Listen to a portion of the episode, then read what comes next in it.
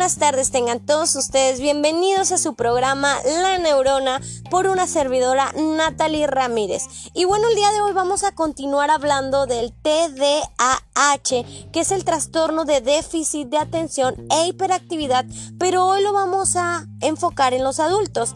Eh, déjame decirte que si tienes una libreta cerca, te sientes y empieces a tomar apuntes porque es bien importante que podamos identificar los síntomas en los adultos porque hay muchos adultos que aún no han sido diagnosticados y que tienen el TDAH. Y bueno, un dato bien importante es que la Asociación Americana de Psiquiatría calcula que este déficit lo tienen el 2.5% de adultos.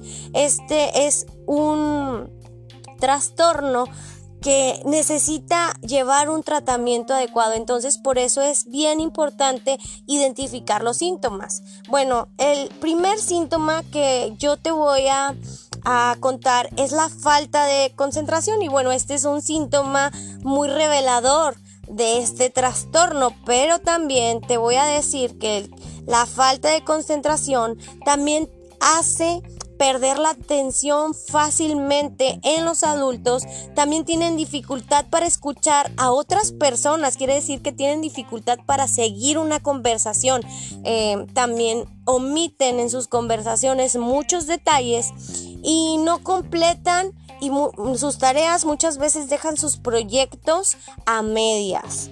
Número 2. Hiperconcentración. Si bien la falta de atención es un, un problema muy grande, también la hiperconcentración es otro problema, ya que los adultos que tienen TDAH también presentan eh, altos grados de concentración en algo, al grado que se olvidan totalmente de la gente que está a su alrededor, que se olvidan totalmente de lo, del tiempo y de lo que estaban haciendo porque tienen una hiperconcentración. Número 3 es la desorganización. Si bien la desorganización es algo desafiante para muchas personas, en la gente y los adultos que padecen el TDAH es un desafío, ya que ellos no tienen nada de organización y se les dificulta priorizar tareas y realizarlas. Número 4. Preocupaciones por el manejo del tiempo. Eh, es muy difícil el que ellos se organicen, así que siempre aplazan sus tareas, llegan tarde a sus eventos y también ignoran las tareas que ellos mm, consideran aburridas o no tienen interés. Número 5. El olvido. Es muy común que los humanos olvidemos ocasionalmente cosas, pero alguien con este trastorno eh, puede ocurrir con demasiada frecuencia. Puedes incluir olvidar constantemente dónde dejaste algo y también se te olvida o se les olvida las fechas importantes a recordar.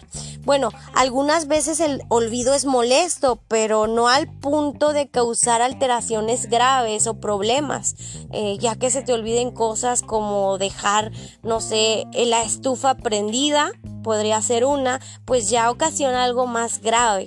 Bueno, en conclusión, el olvido te puede afectar o puede afectar en las carreras o en las relaciones. Número 6. impulsibilidad. La impulsibilidad en alguien con este trastorno o con este déficit este, se puede manifestar de las siguientes maneras. Bueno, una de ellas es interrumpir a los demás en las conversaciones, así de la nada. Otra puede ser eh, ser muy inadecuado socialmente. Eh, también estar acelerado durante las tareas es un síntoma de impulsibilidad. También actuar eh, sin mucha consideración a las consecuencias, quiere decir que, que no se miden a las consecuencias. Y bueno, mm, otro dato bien importante en este punto número 6 que es impulsibilidad.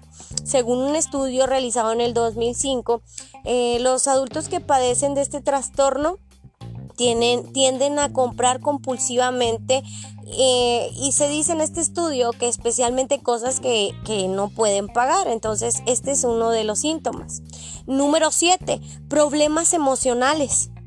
Bueno, son personas con problemas en las emociones, hacen muchos berrinches, hacen muchos caprichos, tienen muchas altas, muchas bajas en sus emociones, también se aburren fácilmente, eh, también son personas que se frustran por pequeñas cosas, no tienen tolerancia, a veces están deprimidos, a veces están muy inquietos, entonces tienen muchas variables en sus emociones. Y número 8. Eh, la autoimagen negativa. Bueno, los adultos con trastorno por déficit de atención e hiperactividad con mucha frecuencia son súper criticones a sí mismos. Eh, esto les puede eh, causar una autoimagen negativa. Y esta imagen negativa pues puede ser en la escuela, en el trabajo, en sus propias relaciones. Número 9 es la falta de motivación.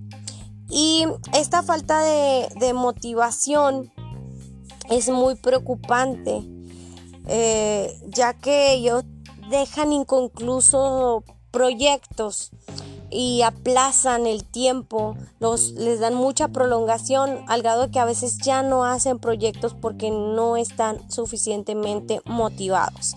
Y el último es la inquietud y la ansiedad. Eh, un adulto con trastorno por déficit de atención e hiperactividad eh, puede sentirse eh, como muy apagado a veces, su deseo de mantenerse activo y de estar haciendo cosas le puede generar alguna frustración también y también esto le puede generar alguna inquietud y mucha ansiedad. Y bueno, estos son algunos de los síntomas en los adultos del déficit de atención. Yo espero que te hayan servido porque si tú logras identificar alguno de estos síntomas en algún adulto, es bien importante el tratamiento para poder ayudar a este adulto. Muchas gracias por tu atención. Sigue en sintonía de tu programa La Neurona por una servidora Natalie Ramírez.